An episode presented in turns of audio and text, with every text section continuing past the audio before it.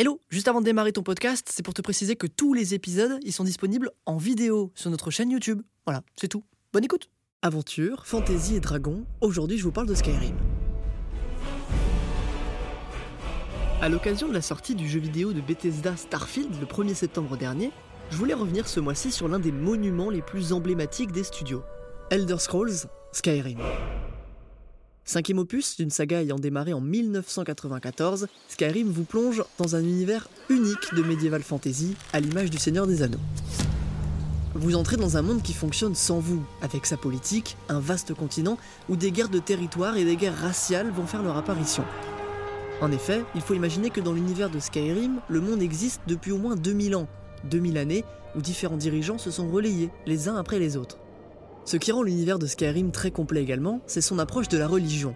Dans ce monde, les dieux existent et usent de leur pouvoir pour s'amuser, rendant les guerres de religion, les sectes beaucoup plus concrètes.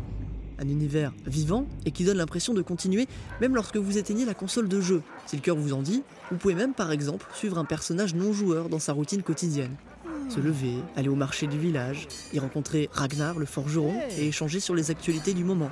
Un jeu qui vit. Et 12 ans plus tard, pratiquement aucun jeu n'a su relever ce défi. Le défi d'une aventure unique, aux choix multiples et où vos décisions impacteront le futur de ce jeu vidéo.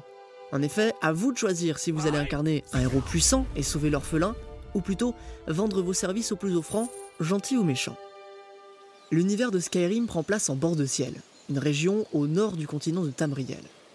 Bord-de-Ciel est divisé en neuf sections administratives, appelées châtelleries, chacune gouvernée par un jarl.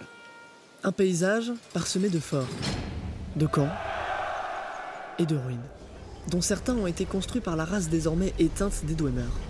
Chaque châtellerie présente des spécificités géographiques et architecturales différentes, comme des plaines dans la châtellerie de Blancherive ou des marais à Yamlarch.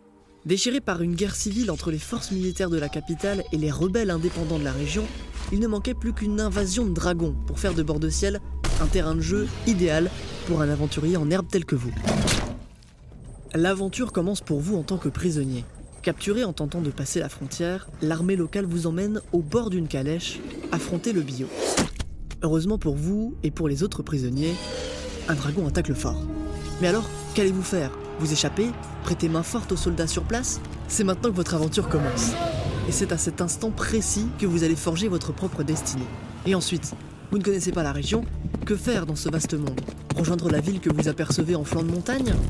Entrer dans cette grotte pour y passer la nuit Rejoindre l'Académie des mages dont vous avez entendu parler dans une auberge Vous enrôler dans la rébellion Ou simplement refaire votre vie Le continent est à vous et tout est à votre portée brigands, magiciens, héros du peuple, voleurs, assassins ou encore fiers guerriers, mais surtout vous-même.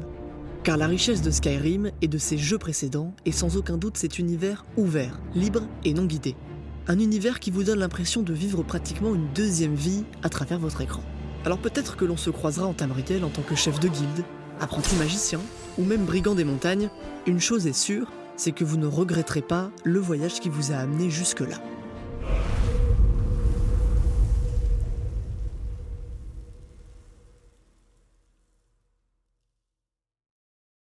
Merci d'avoir écouté cet épisode. Si vous êtes euh, sur Spotify ou Apple Podcast, vous pouvez noter le podcast pour euh, soutenir l'équipe de CLJ. On est aussi sur TikTok, YouTube, Instagram pour retrouver tous les épisodes illustrés et nous suivre au quotidien. Moi, je vous fais des bisous et je vous dis à bientôt sur CLJ.